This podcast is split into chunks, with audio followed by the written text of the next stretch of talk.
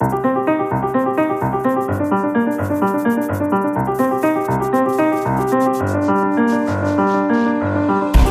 Esta semana falamos do impacto do caso Passos Coelho, Segurança Social, Fisco, impacto na figura do Primeiro-Ministro e numa campanha eleitoral que arrancou cedo demais, com meses de antecedência. Mais adiante, havemos de analisar as acusações trocadas dos últimos dias entre Lisboa, Madrid e Atenas. Antes desses temas, como é hábito, damos prioridade às escolhas diretas dos pares, neste caso Luís Amado e Nogueira de Brito. Luís Amado eh, decidiu trazer para este primeiro momento a curiosa visita, o curioso discurso de Benjamin Netanyahu no Congresso norte-americano. Sim, eh, muito eh, boa tarde. Por uma razão muito simples, parece-me que é reveladora, desde logo, do estado muito uh, difícil em que se encontram as relações dos Estados Unidos com o problema do Médio Oriente uh, e, em particular, das relações com Israel. O facto de um primeiro-ministro ainda em funções, em campanha eleitoral, ser convidado pelo Congresso americano para fazer uma intervenção anunciada como crítica da posição negocial americana desenvolvida com o Irão ao longo dos últimos anos é absolutamente extraordinário. Sim, facto, há ali uma tentativa de influência direta da um linha facto, política do governo. É? Um facto absolutamente extraordinário, nunca visto na política externa de um Estado que revela, por um lado, grande, uh, a grande influência que Israel tem hoje na política interna americana, mas também revela a disfunção do sistema político americano, que é um dos fatores também de perturbação da vida do sistema internacional hoje em dia.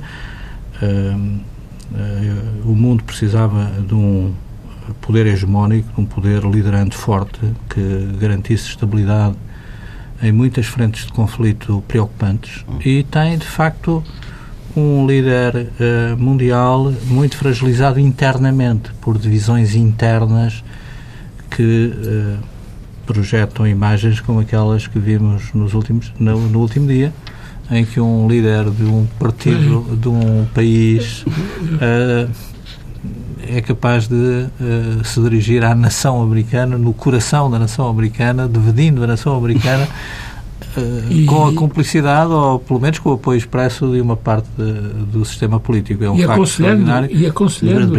E aconselhando.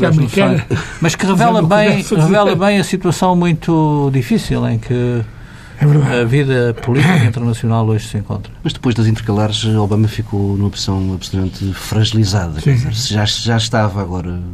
Sim, a, a situação a, interna no Congresso tendo perdido o controle do Congresso, torna os últimos uh, anos de mandato extremamente difíceis para o Presidente, como é óbvio. E o Congresso estava em peso na reunião uh, a receber Netanyahu. O, o Partido Republicano, e, so, não só aquilo, ah. não só.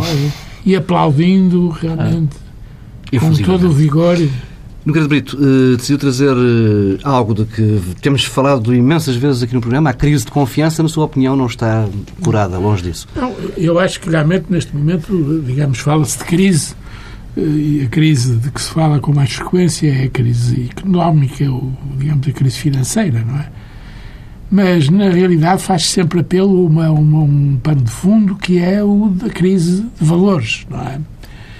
E realmente, associada à crise de valores, e naturalmente com uma associação muito forte, está a crise da confiança das pessoas em relação aos responsáveis pela condução das políticas, hum. das várias políticas nacionais, não é?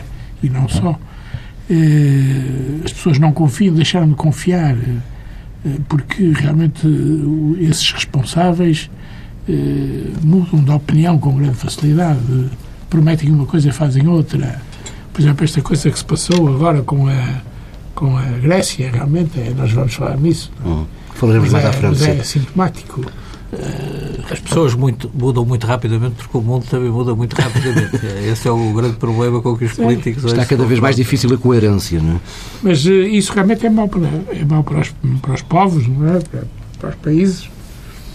E, e, de facto, mina completamente uh, qualquer valor importante que possa ter a, a política desses mesmos países. É? é, uma coisa muito negativa.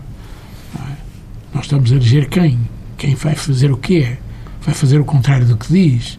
É uma coisa realmente eh, compreende-se que o eleitorado está perplexo. É? E, portanto, realmente há uma enorme crise de confiança. É, é, em meu entender, a maior, a maior das crises, não é? E estamos em ano de eleições. Estamos de eleições, sim. Primeira pausa neste Paz da República. Regressamos já a seguir com os temas principais.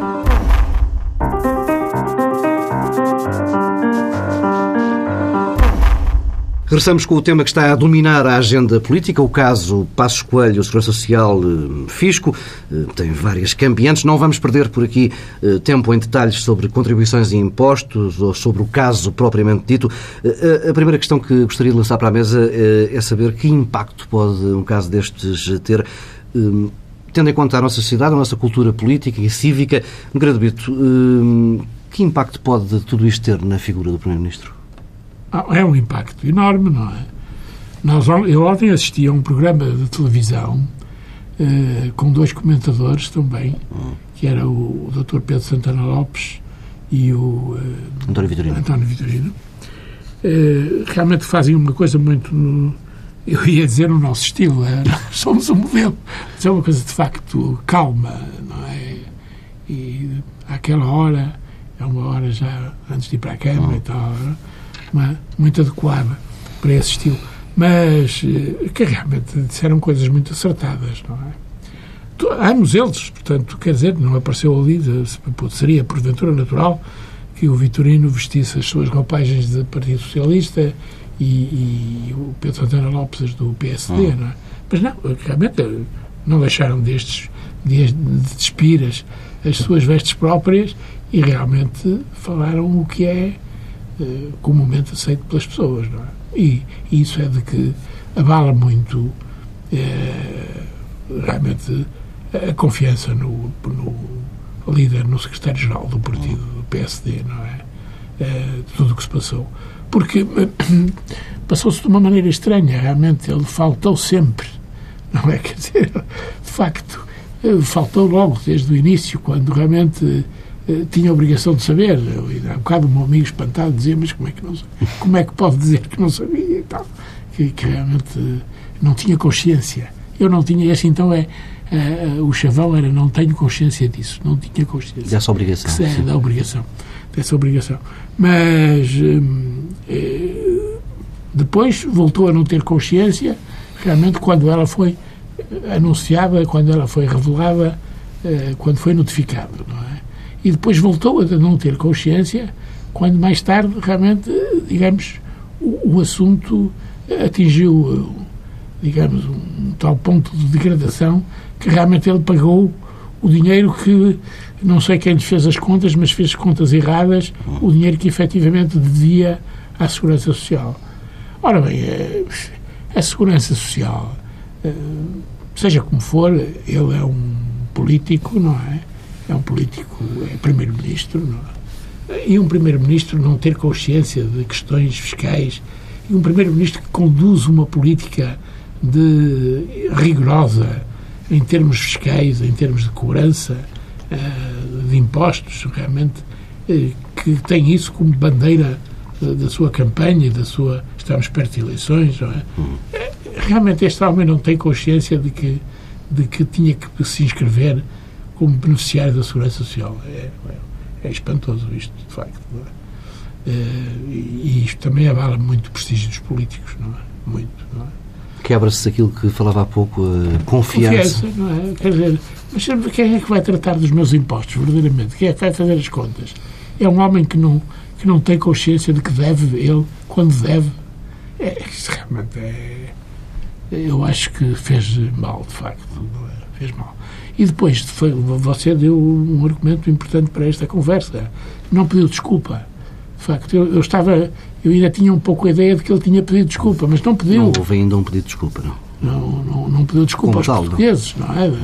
Por ter tido aquela. dava aquele mau exemplo. Porque é um mau exemplo. Porque os portugueses têm uma certa tendência para, para enganar o fisco, realmente. E vê-se que um governo que atua com uma certa dureza nessa matéria tenha resultados positivos como este teve. Uhum. Agora, ele lidera um, um partido que realmente tem, tem resultados com o aperto do rigor na cobrança. facto esquece de declarar o que ganhou. Realmente é uma coisa. Isto, de facto, eu acho que eh, ele devia ir mais longe, devia pedir desculpa e, porventura, devia, devia até pedir a admissão do cargo. É claro que os, os interlocutores de ontem eh, não eram dessa opinião. Diziam que a questão era uma questão que, que, que era política e, portanto, realmente não, não, não implicava esse dever é? e tal. E, eu entendo que realmente a política é necessariamente política como é, como são todas as questões e todos os factos sucessivos da vida de um político, não é? Um político é um indivíduo que tem que ter, estar preparado para um escrutínio a toda a sua atividade, a toda a sua vida, não é? Expõe-se perante o público e, portanto, realmente não, não pode invocar qualquer eh, exceção, não é? Luís Amado, eh, é da opinião também que este é um caso grave eh, e que terá impacto certamente na, no futuro próximo do Primeiro-Ministro? Eu não posso avaliar a gravidade da situação. Uhum. Tinha-lhe dito antes do programa iniciar Sim. que não vi o detalhe das informações que saíram este fim de semana, não estive no país. Não tenho grande curiosidade por este tipo de episódios, confesso, na vida política portuguesa são muito vulgares, em particular em campanha eleitoral, são normalmente até os temas que dominam as campanhas. Eu uhum. vivi duas ou três campanhas eleitorais do, verdadeiramente dominadas por estes temas e, portanto, não tenho a noção da gravidade do que está em causa, mas que tem impacto político na figura do Primeiro-Ministro, na figura do Governo, tem. Não tenho dúvida sobre isso, pelo ruído que à volta do caso se tem feito e pela expressão pública que o caso vem ganhando, porque ele não está, tanto quanto percebo, encerrado. Independentemente disso, eu creio que os factos se reportam uh, um período em que o atual Primeiro-Ministro não exercia funções de Primeiro-Ministro. 99-2004. Tenho ideia que era essa fase. Eu tenho ideia, confesso, do Primeiro-Ministro ser um homem sério, um homem rigoroso, mas, como ele próprio já reconheceu, deve ter tido um período na sua vida em que uh, algum desleixo e algum desregramento o trouxeram agora à situação hum. difícil em que se encontra, sobretudo num período em que há uma mudança uh, na exigência de escrutínio perante o comportamento dos políticos muitíssimo maior do que era a situação que vivíamos há 10 ou 15 anos atrás. Digamos, quando o país estava feliz, quando o país estava uh, numa onda de crescimento, melhoria das condições de bem-estar, em que o elevador social permitia a todos os setores sociais terem expectativas em relação ao uhum. futuro de melhoria das suas condições de vida, de facto a população portuguesa não era tão exigente, nem a comunicação social, tão escrutinadora dos comportamentos cívicos dos políticos como é hoje. E, portanto, é preciso que as pessoas tenham a noção de que esta crise é também uma crise no ajustamento, não apenas macroeconómicos, mas no ajustamento das atitudes e dos comportamentos individuais eh, dos agentes económicos relativamente ao que é a cidadania num espaço uh, tão uh, complexo e rigoroso como é o espaço de uma união monetária em que a cultura administrativa, uh, a cultura do Estado, a cultura pública, a cultura económica são muito condicionadas pela natureza do processo de integração monetário e económico. Não tínhamos ilusões sobre isso. Por exemplo, as uh, questões relativas à harmonização fiscal não vão deixar de ter implicações também na forma como cada cidadão cumpre ou não cumpre os seus deveres fiscais. Aliás, é precisamente por o aperto uh, do escrutínio, designadamente em sede uh, de bases de dados ser tão grande, eh, que hoje estão-se a, recuperar situações de uma década claro. que só agora é que se tem a noção exatamente Não, e, da falta de cumprimento de muitas regras. Mas só para terminar, acho que tem impacto político, tem, veremos o desenvolvimento deste tema ao longo das próximas semanas e temos que ter a noção de que hoje em dia o exercício de funções públicas num contexto tão exigente do ponto de vista social como é o que vivemos é também uh, condicionador das opções de carreira política ou de vida política que cada um pretende assumir. Eu diria que eu diria até que realmente hoje em dia a aceitação de, de, do desempenho desse tipo de funções exige da parte dos, daqueles que aceitam, ou que são convidados, que são. Uh, uh, que, que, eles façam um verdadeiro aquilo que, que, a Igreja organiza com alguma frequência, que é um retiro, não é verdade? E em que espiritualmente a vida das pessoas, de cada um, é revista à luz da, da, da lei da Igreja, não é? É, é porque realmente acontece isso. De, de hum. facto, o escrutínio hoje é muito fundo e, por outro lado, não se admite quando há é uma, é, é, quando eh, as faltas são cometidas num domínio que tem um reflexo direto na vida dos cidadãos que são contribuintes que também descontam, não é? E que, portanto, comparam situações. Ah. As pessoas que vão à televisão e à rádio todos os dias fazer depoimentos sobre o que lhes aconteceu porque eh, se esqueceram de um papel A ou de um papel B, não é verdade? E eh, etc. E depois fazem comparação, enquanto que Devíamos uh, ter esse nível de escrutínio e de fiscalização uh, antes, ou seja, na fase de candidatura a determinados cargos. Sim. Como, como, por exemplo, a regra nos Estados Unidos. Há um grande escrutínio não só da, da comunicação social, como do próprio era, sistema. Era muito melhor. É, Mas é para aí que caminhamos, no fundo.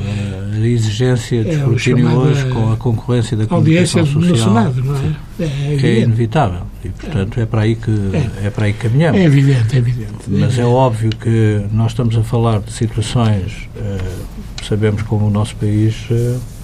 Uh, eh, funcionou durante, durante as últimas décadas e, portanto, eh, é perceptível que há hoje uma mudança. Há uma mudança na exigência dos, dos cidadãos, dos eh, eleitores, em relação ao escrutínio da atividade pública uhum. e ao rigor exigido a quem impõe condicionamentos tão exigentes como aqueles que são hoje exigidos à generalidade dos portugueses, designadamente em matéria contributiva. Portanto, estamos num período de grande mudança nesse uhum. aspecto de cultura mesmo uh, cívica.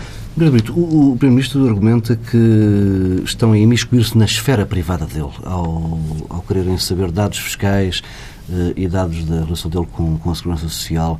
Um, deve ser considerada pessoal esta informação quando estamos a falar de, de um Primeiro-Ministro? Não. Não. realmente, o Primeiro-Ministro está é, é, por ser Primeiro-Ministro, realmente, é, a sua vida privada realmente como que se funde com a, com a sua vida pública, não é? é e realmente constituem um, um todo. Se ele fosse sujeito, se ele fosse sujeito a este, aliás, o escrutínio que hoje já se faz, já se pode considerar em grande parte nessa perspectiva, e que quem tem essa perspectiva, invasor da privacidade dos, dos cidadãos. Não é verdade? E, e, tudo leva a crer que isto vai aumentar, não é? Isto vai realmente, aliás, é, é um dos pontos do programa deste, deste governo. Este governo realmente, e conseguiu, aliás, em parte, pelo menos, alcançar alguns dos seus objetivos, porque foi rigoroso na recuperação de, de, de impostos e, e outras eh, prestações do mesmo tipo uh, que realmente estavam em, em, falta, não é? Portanto, isto não é, não, não, não está em esfera privada, não, o, o, o que é que sabemos da esfera privada? Quanto ganhou? Quanto ganhou, ele teve que declarar todos os anos qual, qual era o seu património. Portanto, é, e por outro lado também realmente razões de ordem ética levam a que uma pessoa que exerce este cargo que cobra, que, que, que participa diretamente na formação do imposto, que hum. dirige as políticas tendentes à cobrança desse mesmo imposto, realmente tem uma esfera privada nesta matéria que não é privada, é pública, de facto. Luís Amado, ainda há pouco falava da, das campanhas e que já, já atravessou umas quantas marcadas por este tipo de episódios. Nós estamos no início de março, eh, temos expectativa de ter eleições alguns em final de setembro, princípio de outubro. Uh, o país vai ter de conviver com este clima durante meses a fio. Que, que efeitos é que isto pode ter? Acho que não é diferente esta situação de outras situações uhum. que vivemos no passado. Tão prolongada no tempo? Uh, sim, o facto de termos uma campanha muito prolongada é um dos aspectos uh, críticos do, da situação do país, não é? Precisamente porque nós uh, precisávamos, provavelmente, de ter uh, as instituições políticas mais concentradas na solução dos problemas do país, que são bastante complexos e graves. Mas é inevitável que esta situação se prolongue. Uh, vamos ter uma longa campanha eleitoral, só termina este ciclo com as eleições presidenciais uh, exatamente daqui a um ano, portanto, uhum. vamos ter um ano em plena campanha eleitoral e é absolutamente impossível evitar, do meu ponto de vista, que o contágio da vida política por estes eh, processos seja a realidade que já sentimos hoje no dia a dia e, portanto, acho que esta tendência vai continuar e vamos ter que conviver com isso. É, é importante é que as instituições, de qualquer modo, se concentrem nas suas responsabilidades. Nós estamos numa fase eh, muito crítica da vida do país, estamos a sair de um processo de ajustamento muito doloroso que custou muito às famílias, às empresas, uh, aos indivíduos em geral, mas uh, que não está concluído. Nós estamos a ver que o processo de ajustamento europeu tem ainda uma margem de incerteza e de indefinição muito grande em relação aos contornos das políticas no futuro, a situação na Grécia, a situação de eleições que vamos ter no Reino Unido, em Espanha, uh, em França no princípio do próximo ano, são uh, uh, processos que seguramente vão ainda condicionar o fato condicionar a, a estabilização hum. da vida política europeia e, em particular, a estabilidade da zona euro. E, portanto, a responsabilidade política é muito grande, quer para quem está no governo, quer para quem está na oposição, procurando perceber, de facto, as dinâmicas que se desenvolvem no teatro europeu, num mundo eh, muito uh, difícil, muito perigoso, com uma frente de guerra na vizinhança da Europa, uh, outra frente na fronteira mediterrânica, com os problemas internos que a Europa ainda tem. E, portanto, digamos que a responsabilidade política hoje, para quem exerce cargos públicos, seja de governo, seja na oposição, é extremamente exigente e por isso seria bom que, independentemente do fé de um ou de outro processo, não estou a dizer que este seja um fé de ver, uhum. mas uh, há muitos episódios em campanha eleitoral que não têm, de, de facto, Sim, a dignidade para uh, se imporem na agenda política, uh, sobretudo numa fase tão crítica como aquela que nós temos, em que é preciso é tentar resolver os problemas do país, resolver os problemas europeus, porque também não se resolvem os problemas do país sem os problemas europeus, e, portanto, é preciso uma forte concentração na realidade política europeia e nesse contexto seria bom uh, provavelmente ter uma campanha eleitoral normal, mais curta, mas uh, não vejo que isso Vão seja ser possível. desafio. Guilherme Brito, uh, tem confiança de que haja este nível de responsabilidade de que fala Luís Amado e de que todos os parceiros se, se comportem daqui até, até outubro?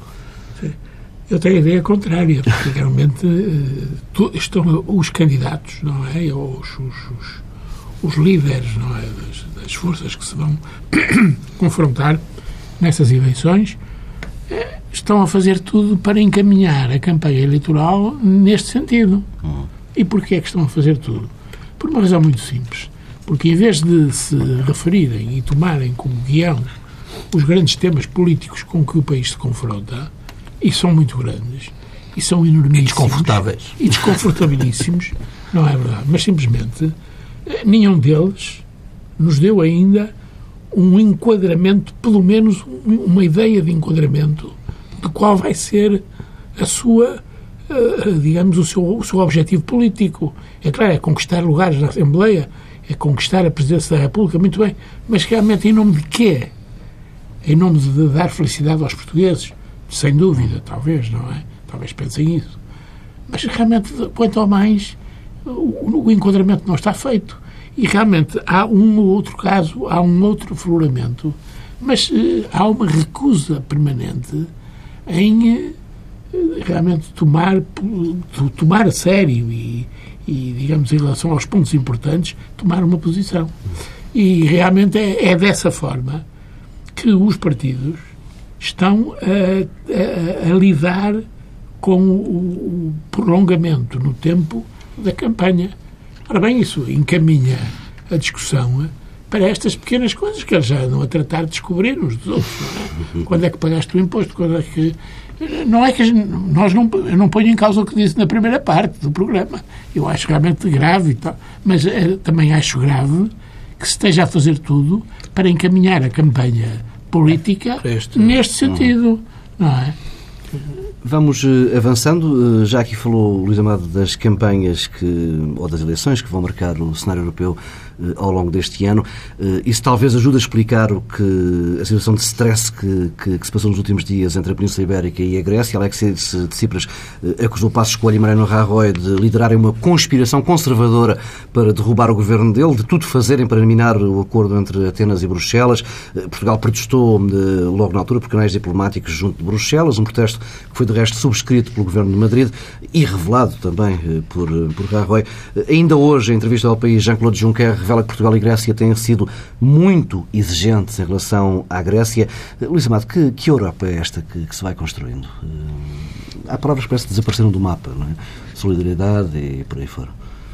Bom, a Europa da realidade possível no contexto e na relação de forças que hoje domina o Conselho Europeu. Um, a ideia que eu tenho relativamente à crítica que foi feita pelo Primeiro-Ministro da Grécia é de uma eventual instrumentalização política uh, que ele faz de posições uh, firmes que quer o Governo de Espanha, quer o Governo de Portugal devem ter uh, revelado no Conselho em relação às questões que estavam na agenda sobre a, a, o ajustamento da Grécia. Acho isso perfeitamente normal. Acho um disparate a ideia de uma conspiração, mas sabendo nós o que é a vida de um partido e num partido, atendendo a que a declaração foi feita pelo Primeiro-Ministro, não na qualidade de Primeiro-Ministro, mas na qualidade de Secretário-Geral do uh, Partido Siriza, que é uma congresso, numa Sim. comissão política, uh, que é uma coligação e, portanto, é um discurso partidário. Uhum. E é um discurso partidário que também tem alcance uh, na mobilização que é feita pelo Siriza hoje do apoio das forças que lhe são simpáticas, quer em Espanha, quer em Portugal. Uhum. Digamos que é preciso perceber que o Siriza é hoje um partido na mesa do Conselho relativamente isolado, quase totalmente isolado. Sim. Provavelmente o maior apoio que tem tido é da Comissão, e percebe-se porquê, porque a Comissão a preocupação da Comissão é justamente garantir a coesão do conjunto do, do grupo europeu, mas é um partido isolado porque tem um conjunto de políticas isoladas, é o único partido com uma agenda uh, tão balanceada para a esquerda no contexto de uma Europa cujo Conselho Europeu é dominado pelas forças ou liberais conservadoras ou sociais-democratas. Mesmo depois de todas as cedências do, das últimas não, semanas? Não, vamos ver. O que aconteceu é que, precisamente por isso, o Siriza, para não eh, romper imediatamente, teve que acompanhar esse movimento e teve que moderar as suas posições. E é óbvio, como diz o Jean-Claude Juncker hoje mesmo na entrevista ao país, vai ter que se confrontar mais cedo ou mais tarde com o seu eleitorado uh, evidenciando a incapacidade para cumprir muitas das promessas eleitorais. A generalidade das promessas eleitorais não vão ser poder, não vão poder ser cumpridas e é preciso ter a noção de que esse momento ainda vai chegar muito brevemente à vida política grega. É provável que nesse momento a legitimidade do partido que uh, ganhou as eleições na Grécia seja muito afetada. É provável que tenha que se relegitimar num ato referendário interno. É essa a minha perspectiva, aliás, que é inevitável que o Siriza resista à pressão do novo programa de ajustamento com as contrapartidas que vão ser exigidas pelos credores, sem um golpe de relegitimação perante o seu eleitorado, provavelmente através de um referendo uhum. ou de uhum. eleições antecipadas, mas esse momento vai chegar e é provável que neste momento, estando isolado, uh, sabendo que o impacto sistémico a nível financeiro não é considerável hoje, pela atitude dos seus aliados no Conselho, mas também pela reação dos mercados, uh, o seu movimento natural é de procurar solidariedades dentro uhum. dos partidos uh, europeus que o apoiam, em particular naqueles onde a expressão desse apoio é mais evidente. Se o Podemos ganhar em Espanha, eu creio que nem uh, no movimento tático de Tsipras nem é tanto a situação portuguesa que ele releva, mas é sobretudo a situação em Espanha, onde o Podemos tem de facto as condições para poder influenciar a formação de uma nova maioria em Madrid, o que lhe daria, sem dúvida, um grande alento pela expressão eleitoral que ganhariam as suas ideias, não apenas no reduto da Grécia, mas noutros países que têm vivido os mesmos problemas, eh, sobretudo em função dos ajustamentos económicos que têm sido vividos, quer em Portugal, quer em Espanha, quer noutros países europeus. Brito. Eu diria que isso já, já começou, quer dizer, também é uma questão de escrutínio, não é? O escrutínio que o partido, eh, digamos, eh, o Siriza está a fazer sobre os, os seus eleitos, não é? Sobre os seus eleitos já começou. As manifestações de rua já se iniciaram, quer dizer, os, os pelo menos os militantes mais uh, avisados, não é? Com melhor conhecimento, já perceberam que tudo aquilo realmente era um castelo de cartas destinado a obter votos, não é? Eu não digo que, digamos, que isto fosse uma, uma questão, não, não falaria de má fé, não é? Mas, mas realmente eh, foi, foi isso que se passou. E, de facto, a marcha atrás que foi feita é grande. E eu acho que realmente o Siriza toma agora posições, as posições violentas contra. Violentas não diria, ainda não são, mas vão ser. As posições fortes e de firmeza em relação a Portugal, a Espanha, não é? E, e porventura mais alguns países, realmente, vão ser na proporção necessária para contrabalançar os problemas que o Siriza vai ter no seu próprio seio, não é? no seu próprio interior. Não é? Eh, e isso vai acontecer, vai acontecer. Ainda por cima, eh, porque a situação financeira do Siriza é grave, do Siriza da, da Grécia é grave, eh, já se fala hoje realmente num segundo resgate. Terceiro, é? terceiro. terceiro resgate. Terceiro. É, exatamente, que já estavam a ser feitas realmente a preparação de toda a contabilidade necessária ao terceiro resgate estava a ser feita. E, portanto, isto vai acontecer. Não, é? não vejo que, que, haja forma de, de o evitar. É, claro, o que é que o que é que seria de esperar, não é? Seria de esperar o quê? Não seria de esperar que realmente o Siriza mudasse de posição, de atitude.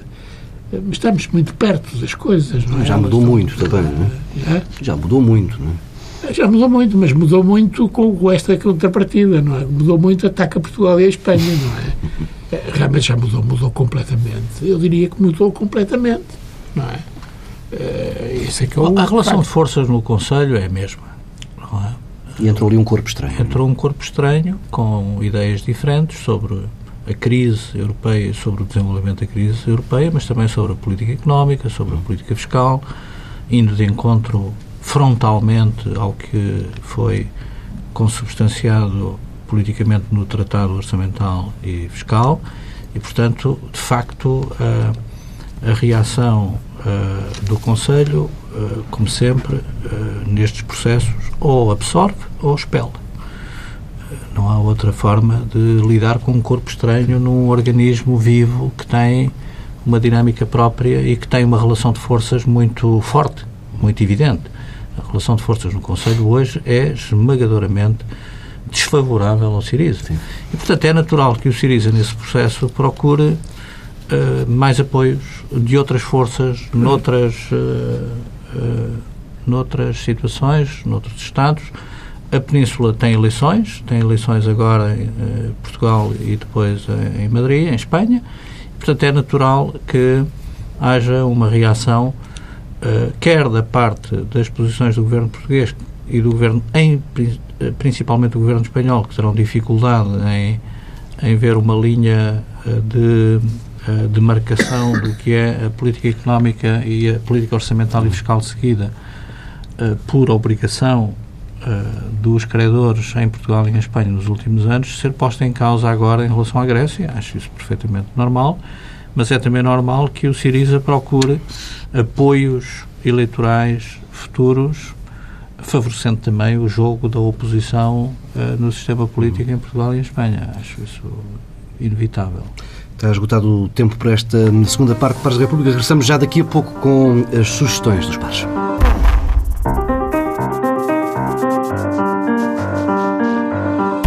Começamos com as vossas sugestões para um momento mais eh, de lazer, mais tranquilo. No Brito, quero falarmos de uma exposição de arte africana que está patente no Porto, no Museu Soares dos Reis.